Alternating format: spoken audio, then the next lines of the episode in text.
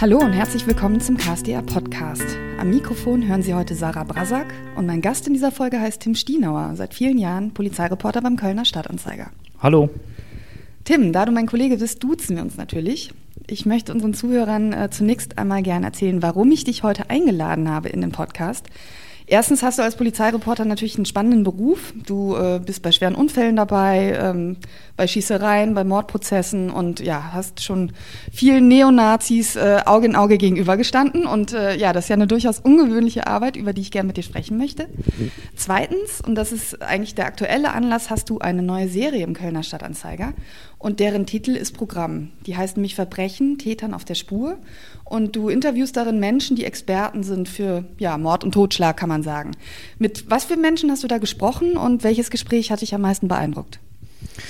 Ähm, ja, die Überlegung war, äh, mit Experten zu sprechen, die beruflich mit Kriminalität und mit schweren Verbrechen täglich zu tun haben. Und in dieser Serie habe ich gesprochen mit äh, einer Rechtsanwältin, die in ihrer Laufbahn bisher mehr als 30 Mörder verteidigt hat, mit einem Tatortreiniger, der in Köln der, der Polizei sozusagen hinterher putzt. Ähm, aber auch mit einer Gefängnispsychologin, die äh, Schwerverbrecher äh, ja, therapiert und begutachtet. Am, ähm, beeindruckendsten, äh, am beeindruckendsten als Person fand ich Marianne Weich.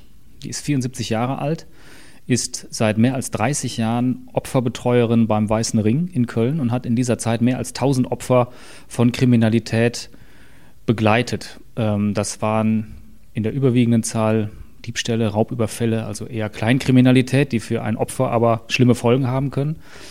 Aber auch ähm, in den vergangenen Jahren vermehrt Fälle von allerschwerster Gewaltkriminalität. Ähm, Hast du ein Beispiel? Ja, sie selber erzählt ein Beispiel auf die Frage, welcher Fall ihr bis heute nahe geht. Ähm, der Fall von Shirin, eine junge Frau, die von ihrem damaligen Freund über fast vier Wochen in dessen Wohnung eingesperrt worden war, wo er mit seinen Eltern gelebt hat, der sie auf so grausame Art und Weise gequält, gefoltert hat, dass man es hier gar nicht äh, wiedergeben kann, der sie gezwungen hat, sein Urin zu trinken, der sie am ganzen Körper äh, verletzt hat, ihr Sprüche in die Haut geritzt hat. Ähm, und die hat unter, unter abenteuerlichen Umständen, ist ihr die Flucht geglückt und der Mann wurde dann später auch vor Gericht gestellt. Und was ich an Marianne Weich so äh, beeindruckend finde, ist, dass sie ähm, tatsächlich für diese Opfer kämpft. Also weit über das hinaus, was man ähm, eigentlich tun müsste. Ihre Aufgabe ist, die Opfer ähm, zu begleiten, ihnen einen Kontakt zu einem Rechtsanwalt zu machen oder äh, sie bei Behördengängen zu begleiten, Opferrenten zu beantragen. Das macht sie aber mit einer Leidenschaft und mit einer Hingabe, die äh, weit über das Maß hinausgeht. Also sie, sie legt sich mit Sachbearbeitern in Behörden an. Wenn ein Opfer ihr, sie sagt immer meine Opfer, wenn eines ihrer Opfer ihr erzählt, dass ähm, sie oder er von einer Sachbearbeiterin, einem Sachbearbeiter rüde behandelt wurde, dann kann er sicher sein, dass er noch am selben Tag einen Anruf von Frau Weich bekommt und sie äh, eine Dienstaufsichtsbeschwerde einreicht. Und das finde ich äh, äh, unglaublich ähm, beeindruckend und äh, habe da in allerhöchstem Maße Respekt vor dieser Frau und vor ihrer Arbeit. Tatortreiniger kennen ja viele, wenn überhaupt, aus der gleichnamigen Serie mit dem Schauspieler Bjarne Mädel. Du hast einen echten Tatortreiniger getroffen. Was für ein Typ war das? Super Typ. Total ähm, umgänglich, sehr humorvoll, gleichzeitig aber auch tiefgründig. Jemand, der sich viel Gedanken macht über die Arbeit, auch über die ähm, Menschen, die da gestorben sind, über deren Leben, der viel äh, reflektiert und der auch diese Serie mit Bjarne Mädel gar nicht kannte, lange Jahre, aber immer wieder natürlich darauf angesprochen wurde und dann auch prompt eine Ähnlichkeit festgestellt hat äh, zwischen sich und dieser Serienfigur von Bjarne Mädel, dem, dem Tatortreiniger Schotti, nämlich meint er, wir beide sprechen mit Geistern. Und was er meint ist, wenn er an so einen äh, äh Fundort von der Leiche kommt, in so eine völlig niedergestreckte Wohnung, ja, wo also alles an äh, Schutt und Müll und Gerümpel sind häufig Messi-Wohnungen und äh, Körperflüssigkeiten rumliegt, was man sich nur vorstellen kann.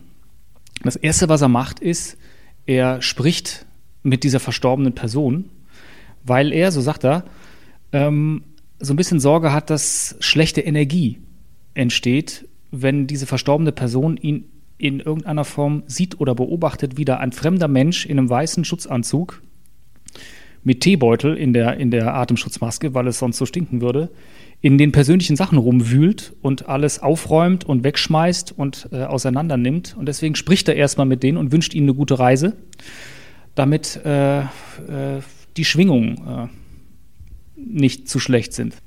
Kann man davon überhaupt leben? Ich meine, so viele Morde geschehen im Rheinland ja zum Glück nicht. Oder kriegen wir das nur nicht mit?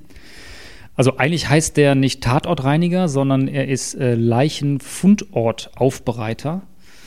Das heißt, ähm, es steckt nicht immer ein Verbrechen dahinter, sondern es ist eben die besagte Messi-Wohnung, die er mal entrümpeln muss. Es sind aber auch zunehmend, sagt er, Fälle, wo Menschen völlig vereinsamt gestorben sind und über Wochen in der Wohnung liegen, ehe sie gefunden werden. Dementsprechend sieht dann auch dieser Fundort aus.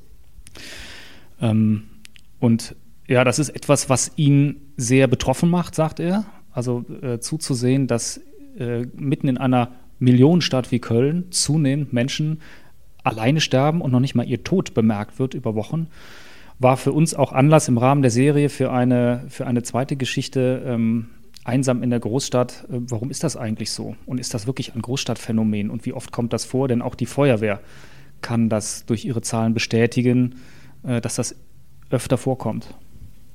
Wie einfach war das eigentlich, Gesprächspartner für diese Serie zu bekommen? Sagen die alle, na klar, wir reden ganz offen über unseren Job oder sagt die Hälfte ab? Wie muss man sich das vorstellen? Es haben fast alle Gesprächspartner zugesagt. Wir hatten äh, einen dabei, der äh, auch zugesagt hatte, aber kurz vor Zustandekommen des Interviews dann doch wieder abgesagt hat. Der Grund ist, er hat beruflich eben täglich mit äh, schweren Verbrechen und Verbrechern zu tun und äh, wird zurzeit von einem dieser Menschen bedroht und wollte in dieser Situation nicht in der Öffentlichkeit stehen. Du hast auch zwei Profiler vom Landeskriminalamt interviewt, die unter anderem 2004 den Nagelbombenanschlag in der Kolbstraße untersucht haben. Sind Profiler nicht diese coolen Jungs mit Anzug und Sonnenbrille, die im Tatort in Schnarchnasen von der Mordkommission zeigen, wo es lang geht? Ja, genau die, genau die sind das. Ähm, und äh, dieses Bild hat man dann natürlich auch bis man dann auf Andreas Müller und Steffen Franke vom LKA Nordrhein-Westfalen trifft, die so ziemlich das genaue Gegenteil davon sind. Wobei Anzug äh, hat einer getragen, Sonnenbrille nicht. Das ist jetzt auch gar nicht böse gemeint. Ich glaube, die beiden würden das auch als äh, Kompliment verstehen, wenn man sie nicht mit den Fernsehprofilern in einen Topf schmeißt, weil sie selber Wert darauf legen, dass sie genau so nicht sind. Ähm, sie verstehen sich als Berater im Hintergrund, die ähm, aufgrund ihres Berufs und ihrer langjährigen Erfahrung ein sehr tiefes Wissen haben über Gewaltdelikte, über Gewalttäter, über Täterprofile und die immer dann ähm, auf der Bildfläche erscheinen, wenn eine Mordkommission in einer Polizeibehörde nicht weiter weiß oder sich eine zweite Meinung einholen will, weil natürlich gerade Polizeibehörden auf dem Land ähm, nicht so häufig Morddelikte bearbeiten wie beispielsweise in Köln ähm, und die Profiler vom LKA ähm, forschen teilweise auch selbst über, über bestimmte Gewaltphänomene und sind da einfach so tief in der Materie, dass die ähm, dann eben als Experten diesen Mordkommissionen mit Rat und Tat zur Seite stehen. Jetzt war es ja tatsächlich bei der Kolbstraße so, dass zunächst gar niemand auf einen rechtsextremen Anschlag gekommen ist, sondern die Polizei eigentlich lange ein, sozusagen eine Fehde unter Türken äh, vermutet hat. Also waren es in diesem Fall dann tatsächlich die Profiler, die der Kölner Polizei die Augen öffnen mussten? Ähm, die beiden Profiler, mit denen ich gesprochen habe vom LKA, sagten, man musste der Polizei gar nicht die Augen öffnen, denn die Mordkommission der Polizei Köln sei direkt am Anfang auf der richtigen Fährte gewesen und habe ein, ein rechtsextremistisches Motiv für möglich und äh, Andreas Müller, der LKA-Profiler, sagt sogar für wahrscheinlich gehalten. Und genau dieser These haben sich auch die Profiler nach ihren ersten Untersuchungen schnell angeschlossen. Ähm, man hielt also eine, eine Gesinnungstat äh, für viel wahrscheinlicher als eine Tat der organisierten Kriminalität, aus verschiedenen Gründen, die die beiden im Interview auch anführen. Aber ähm, irgendwo auf dem Weg die Behörden nach oben bis ins Innenministerium muss dann diese Information verwaschen worden sein oder irgendwie verändert worden sein. Der Weg lässt sich nicht mehr so einfach nachvollziehen. Äh, sodass dann äh, diese, diese rechtsextremistische Motivation eher in den Hintergrund gerückt ist. Aber die Kölner Polizei und die Profiler vom LKA, so beteuern sie, seien von Anfang an auf der richtigen Fährte gewesen. Und Andreas Müller sagt auch, was er daraus gelernt hat, ist, er würde heute mit mehr Nachdruck seine Überzeugungen auch nach oben hin vertreten. Damals 2004 war das Profiling in Nordrhein-Westfalen noch äh, ganz am Anfang. Und ähm, das war natürlich direkt ein, ein, ein Jahrhundertfall für die Profiler. Ähm, inzwischen haben sie aber, arbeiten sie seit, seit fast 20 Jahren und äh, er sagt, heute würde er damit anders umgehen. Jetzt sind Klischees in Berufen, die mit Verbrechen zu tun haben, ja an der Tagesordnung, weil die eben in Kinofilmen oder im Fernsehen so vermittelt werden. Welche Klischees würdest du tendenziell bestätigen und welche nicht? Also wie ist zum Beispiel die Zusammenarbeit mit der Kölner Polizei? Sind das alles so eher harte, ruppige Typen, die einen Polizeireporter zunächst mal nicht ernst nehmen? nicht ernst nehmen würde ich nicht sagen. Es gibt aber natürlich welche, die einfach keine Lust haben, mit Journalisten zu sprechen. Äh, und das dann auch nicht tun. Und Fragen mit Ja oder Nein beantworten, wenn sie denn gar nicht anders können. Äh, als mit Journalisten sprechen zu müssen. Es gibt aber auch die, und die sind glücklicherweise in der Mehrzahl, die ähm, äh, gerne mit Journalisten reden. Ja, auch wenn das jetzt eher langweilig oder enttäuschend klingt, aber gerade mit den äh, Beamten und Beamtinnen von der Pressestelle der Polizei ist es doch eher ein Geben und Nehmen, weil niemand bei der Polizei Köln versteht, glaube ich, das Ansinnen und die, und die manchmal vielleicht auf, auf äh, Leute, die nicht so viel mit Journalisten zu tun haben, eher komisch wirkenden Fragen oder naiv wirkenden Fragen empfinden. Die verstehen das bei der Pressestelle. Und äh, was mich äh, an, an Fernsehkrimis viel mehr aufregt als diese Klischees über Polizisten, sind Klischees über Journalisten. Ja, also das sind dann Journalisten im Tatort, sind meistens entweder schön geföhnte Typen im Kamelhaarmantel oder irgendwelche schneidigen Frauen im Kostüm, die sich dann mit, ihrer, mit ihren Kameras oder Notizblöcken vor den Opfern aufbauen und ihnen ins Gesicht brüllen, wie fühlen sie sich? Oder die äh, den Ermittlern das Mikrofon unter die Nase donnern und sagen, sie müssen mir aber Auskunft geben, was ist da los, was ist passiert? Das ist, also es sind immer irgendwie sehr unangenehme Menschen, so Reporter im Fernsehkrimi, aufdringlich, besserwisserisch, nervig. Ähm, und wenn ich Opfer wäre, würde ich solchen Typen natürlich auch sofort die Tür vor der Nase zuschlagen. Solche Kollegen mag es in der Realität geben, den einen oder anderen habe ich auch getroffen, aber in der ganz überwiegenden Mehrheit äh, ist das ein Klischee, was nicht zutrifft. Aber klar, du stehst auch am rot-weißen Flatterband und wartest auf Infos, äh, wenn auch möglicherweise nicht so aufdringlich wie die Kollegen im Tatort. Ähm, welches Verbrechen, über das du berichten musstest, ist dir persönlich nahegegangen oder hat dich vielleicht auch am längsten verfolgt? Ähm, das sind eigentlich immer dann Verbrechen, wo, ähm, wo Kinder ums Leben kommen und vor allem, wo man dann im Anschluss an diese Verbrechen Kontakt hat zu Angehörigen, zu Hinterbliebenen oder zu dem direkten Umfeld der Familie. Äh, das finde ich manchmal sehr schwer auszuhalten. Da fällt mir spontan ein der Fall, der Raserunfall auf dem Auenweg in Deutz vor fünf Jahren, wo ein 19-jähriges, äh, eine 19-jährige Frau auf dem Fahrrad von zwei Rasern totgefahren wurde. Ich war damals selber bei dem Unfall und man, man funktioniert dann, macht seine Fotos. Die äh, äh, junge Frau, die damals noch lebte, ähm, war auch mit dem Rettungswagen schon abtransportiert, als wir kamen. Ähm, aber sobald man dann hinter die Geschichte guckt, sobald ähm, ich dann Kontakt hatte zu den Eltern von der 19-Jährigen, und man da mitbekommt, was das mit einer Familie macht und wie viel unglaubliches Leid dahinter steckt, das geht am nah, weil, weil ich mich dann auch immer gleich vergleiche und überlege, was wäre mit mir, wenn mir das passiert. Ein anderer Fall, wo es ähnlich ging, war äh, Lea Sophie, ein zweijähriges Mädchen, was vor acht Jahren war es, glaube ich, in Chorweiler von dem Lebensgefährten ähm, der Mutter so schwer misshandelt wurde, dass es starb, allerdings nicht sofort, sondern noch Stunden oder ich glaube sogar wenige Tage schwer verletzt im Kinderbettchen lag, ehe es dann gestorben ist. Sie sind auch nicht zum Arzt gegangen, haben die Lea Sophie dann sogar noch als vermisst gemeldet bei der Polizei, die sei vom Spielplatz abgehauen, haben dann noch geholfen bei der Suche und in Wahrheit hatten sie, ähm, hatten sie das äh, Mädchen eingewickelt und im Wald entsorgt, die Leiche. Ähm, und wenn ich mich da noch daran erinnere, äh, was da für eine Stimmung herrschte in Chorweiler, so in den Tagen danach. Es gab dann eine unheimlich bewegende Trauerfeier in dem, in dem Bürgerzentrum Chorweiler, wo auch Angehörige des Mädchens saßen. Ähm, und ich habe da keinen erlebt in diesem Saal, der, äh, der da nicht zumindest mit den Tränen gekämpft hat. Die meisten haben geweint, ich auch. Das war unglaublich ergreifend. Und das lässt mich nicht kalt. Du bist ja auch schon an vielen Tatorten tatsächlich gewesen, also nach Schießereien zum Beispiel. Ähm, Gab es so einen Tatort, wo du dich so richtig mulmig gefühlt hast? Also mulmig nicht im Sinne von ähm, gefährdet oder Gefahr, sondern ähm, es gibt Situationen, in denen ich mich immer wieder mulmig fühle und das wird sich wahrscheinlich auch nie ändern. Und das ist immer die Situation, wenn man nach einem schweren Verbrechen in der Lage ist, dass man bei den Angehörigen klingelt oder bei dem Opfer, wenn es überlebt hat, klingelt, um dessen Sicht der Dinge zu erfahren.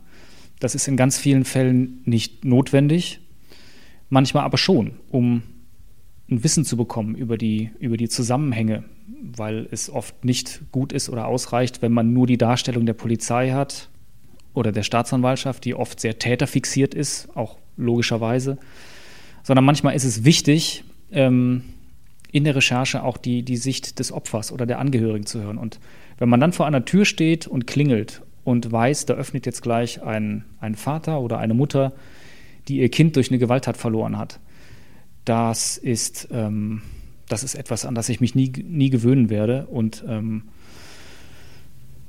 wo man auch, glaube ich, oder bin ich von überzeugt, wo man sehr behutsam vorgehen muss. Manchmal geht es wirklich, dass man klingelt Manchmal ist es besser, wenn man den Kontakt über den, über den Anwalt der Familie sucht, manchmal über Bekannte der Familie.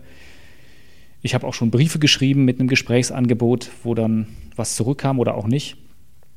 Was ich aber nie erlebt habe, und das erstaunt mich eigentlich, ist, dass, dass mich jemand, bei dem ich geklingelt habe, so mit, mit Schimpf und Schande vom Hof gejagt hätte oder mich beschimpft hätte. Das habe ich noch nie erlebt. Und ähm, sondern meistens im schlimmsten Falle kriegt man gesagt, ich möchte nicht und die Tür geht zu, was ich eine völlig nachvollziehbare und okaye Reaktion finde. Aber in erstaunlich vielen Fällen, ähm, also für mich erstaunlich, weil ich nicht weiß, wie ich als Opfer reagieren würde, wenn Journalisten am Tag nach so einer Tat bei mir vor der Tür stünden. Ich weiß es einfach nicht. Aber viele Opfer ähm, reden dann, haben ein Bedürfnis zu reden.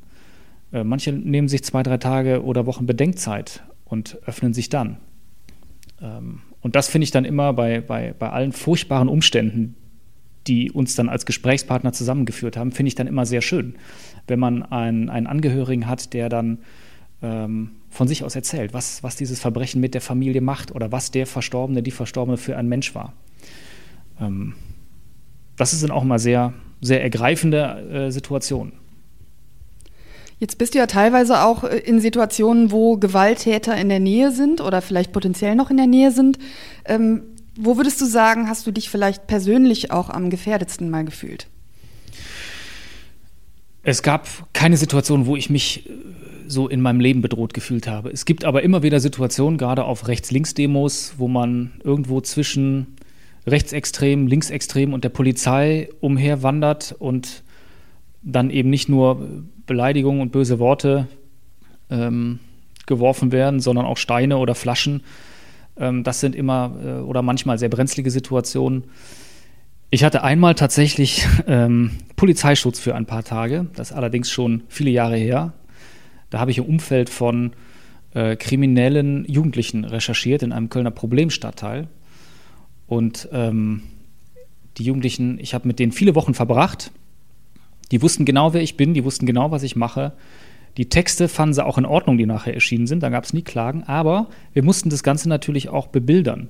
Und weil wir die Jugendlichen, ähm, die oft minderjährig waren, eben nicht im Bild zeigen konnten, haben wir sie gefragt, der Kollege Stefan Worring und ich, wie, ähm, was habt ihr für Idole? Und dann haben die Rapper genannt, Sportler genannt, Saddam Hussein genannt, Osama Bin Laden genannt, was auch immer. Und dann haben wir den Masken gebastelt die haben die dann aufgesetzt und haben dann für uns mit diesen Masken auf den Fotos oder für die Fotos posiert. Wir hatten auch so zwei, drei Masken, die wir einfach so mitgenommen hatten. Eine Scream-Maske war das und auch ein Kürbis. Und einer von diesen Jungs hatte sich den Kürbis ausgesucht und hat damit posiert. Und der war nun mal einer, der in dem Viertel so mit das Sagen hatte. Und als dann dieses, äh, diese Serie erschienen ist damals und der Junge sein Bild gesehen hat, wie er da steht, äh, Finger zum Victory-Zeichen nach oben, einen auf Gangster gemacht, aber dann mit dem Kürbis vorm Kopf. Ähm, hatte auf einmal gemerkt, dass das keine so gute Idee war. Und er hat auch dementsprechend wurde er dann auch äh, aufgezogen von anderen aus dem Viertel und äh, rutschte in Hierarchie mal ganz schnell von oben nach unten und hat dann dem, dem Sozialarbeiter vor Ort so Nasenspitze an Nasenspitze gegenübergestanden und hat ihn bedroht, wollte meine Adresse haben, meine Telefonnummer haben, die er nicht bekommen hat. Aber just an, an diesem Abend ähm, bin ich nach Hause gekommen, habe die Haustür aufgeschlossen. Ich habe damals in der Innenstadt gewohnt und da kamen zwei Jungs aus der Clique von diesem Betreffenden genau an dieser Haustür vorbei. Die hatte ich da vorher noch nie gesehen. Es war ein reiner Zufall. Aber die haben mich gesehen, die haben gesehen, in welches Haus ich bin. Und dann fühlte ich mich schon ein bisschen unwohl. Und der Chefredakteur hat sich dann damals auch äh, dafür stark gemacht, dass, dass wir da irgendwie Schutzmaßnahmen ergreifen müssen. Und da hat die Polizei mir dann tatsächlich für ein paar Tage einen Streifenwagen vor die Tür gestellt. Ähm, das war, äh, also aus heutiger Sicht würde ich sagen, so, so ähm, dass, dass die Gefahr äh, beherrschbar war. Äh, das war jetzt nicht unbedingt notwendig vielleicht aus heutiger Sicht. Hat mir damals aber sehr geholfen, weil ich damals schon extrem äh, äh verunsichert war. Jetzt stellt man sich den Beruf äh, des Polizeireporters ja irgendwie auch ultimativ aufregend vor. Du bist ja immer da, wo es brennt oder ja, wo gerade eine Schießerei war und so weiter, also Adrenalin. Äh, Gibt es dennoch so Momente, wo der Beruf total langweilig ist? Hast du mal eine, eine Polizeipressemitteilung abgetippt, ähm, wo der nächste Fernfahrerstammtisch auf der Autobahn angekündigt wird? Nein. Das ist sowas, was, ja gut, langweilig. Ich würde mal sagen, es ist auf jeden Fall, gibt es, wie in jedem Beruf, auch in diesem, äh, gibt es viel Routine. Und das, äh, so, so Meldungen abtippen, das ist äh, Routine. Ähm, das ist nicht immer aufregend. Ähm, aber lang, so richtig langweilig ist der Beruf eigentlich nie, weil man ähm, das ist jetzt auch, klingt jetzt auch wie eine blöde Floskel, aber es ist tatsächlich so, weil man morgens einfach nicht weiß, was der Tag bringt und was man abends, wenn man nach Hause kommt, erlebt haben wird und weil man auch nach vielen Jahren immer wieder Dinge erlebt, wo man dachte, das kann doch nicht sein, das hätte ich nie für möglich gehalten. Beispiel Kölner Silvesternacht äh, oder ähm, Anschlag auf die Oberbürgermeisterin, äh, Stadtarchiveinsturz. Alles so Dinge, wo man ähm, auch als Polizeireporter natürlich, zumindest in den ersten Tagen, in der ersten Zeit danach, ähm, alle Hände voll zu tun hat. Ich würde gerne noch über das Thema Recherche sprechen, also wie du zu deinen Geschichten kommst, wenn sie eben nicht, äh, also klar, in der Regel sind sie passiert, aber dann beginnt ja die Recherche und da hat man ja oft sozusagen mit Dingen zu tun, wo die anderen vielleicht gar nicht möchten, dass das herauskommt. Und dein Job ist es dann natürlich, die Wahrheit ans Licht zu bringen. Ähm, du kriegst ja immer wieder Tipps für gute Geschichten, also auch von Informanten, die zum Beispiel auch aus den Reihen der Polizei stammen. Wie gewinnst du deren Vertrauen? Mhm. Warum erzählt man dir was, was äh, sozusagen die Pressestelle der Polizei dir nicht erzählen möchte? Ja. Das ist eigentlich wie, wie immer und wie überall im Leben, dass ähm, es muss einfach stimmen, so auf der menschlichen Ebene. Man lernt natürlich in diesem Beruf sehr viele ähm, Ermittler kennen. Und äh, wenn man sich sympathisch ist und wenn man merkt, ähm, man kann sich aufeinander verlassen ähm, und man trifft sich noch ein zweites Mal und ein drittes Mal ähm, und es stimmt einfach, dann erwächst daraus ein Vertrauensverhältnis. Und auf dieses Vertrauensverhältnis kann man dann zum Beispiel zurückgreifen in einer Situation wie in der Silvesternacht und kann dann solche Beamten einfach mal anrufen und sagen, können wir uns mal unter vier Augen unterhalten. Ich möchte verstehen, was da eigentlich passiert ist. Die, die Polizei sagt offiziell als Behörde, das und das und das ist passiert, aber es gibt da doch arge Zweifel dran. Wie hast du das denn wahrgenommen? Oder wie haben Sie das wahrgenommen? Und dann kriegt man ehrliche Antworten. Und ähm, gerade für solche Situationen ist es natürlich extrem wichtig, dass man ein gutes Netzwerk hat und äh, dass man viele Polizisten kennt, die einem auch eben im Vertrauen mal was sagen. Warum die das tun? Sie tun es nicht, weil wir viel Geld bezahlen. Das machen wir nämlich gar nicht. Äh, bei Beamten sowieso nicht. Ähm, äh, aber auch grundsätzlich nicht. Wir zahlen kein Geld für Informationen, weil wir wollen, dass die Leute uns das aus freien Stücken erzählen und nicht weil sie dafür Geld bekommen und dann vielleicht geneigt wären, das eine oder andere zu dramatisieren. Ähm, für den einen oder anderen Beamten ist es sicher die Motivation, ein, ein Sprachrohr zu haben, eine Möglichkeit zu haben, Dinge, die bei der Polizei nicht so laufen, wie es sein sollte, oder anders laufen, als der Behördenleiter es offiziell immer verkündet, einfach mal ähm, auch gerade zu rücken.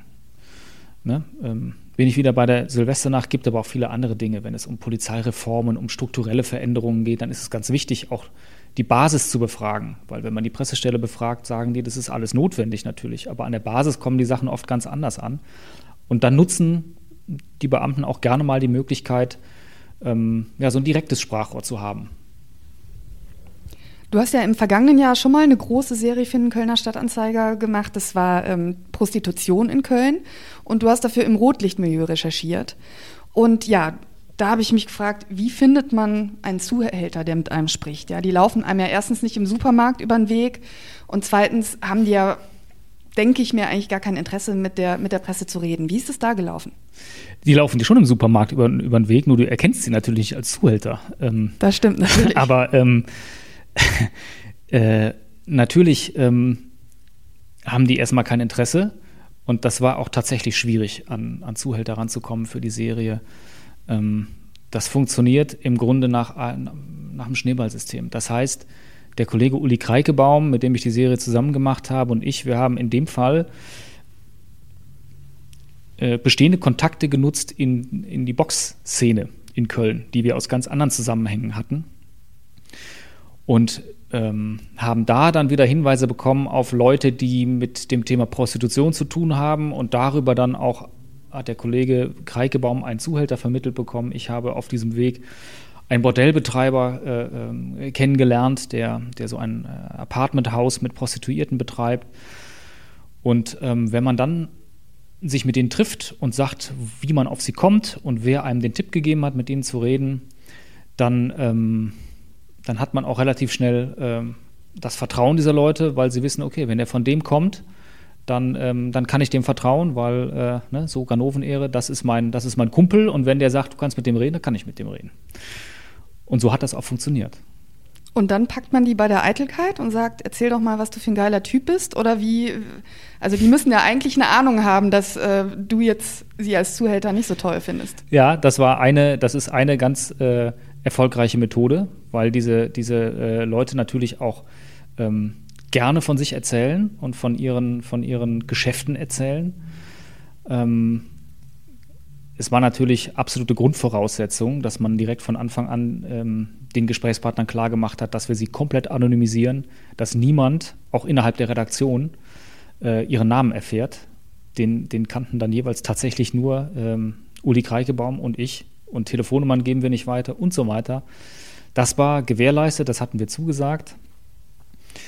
Ähm, ja, und manche erzählen auch tatsächlich, wie der Bordellbetreiber zum Beispiel, die wollen Missstände, die in ihren Augen Missstände sind, an die Öffentlichkeit bringen. Die nutzen das dann auch, weil sie Ärger haben mit der Stadt Köln, mit dem Wohnungsamt, mit, mit anderen Behörden und weil sie sagen, sie werden hier wie Dreck behandelt, nur weil sie Zimmer an Prostituierte vermieten. Da gibt es also auch schon bei dem einen oder anderen tatsächlich Gesprächsbedarf.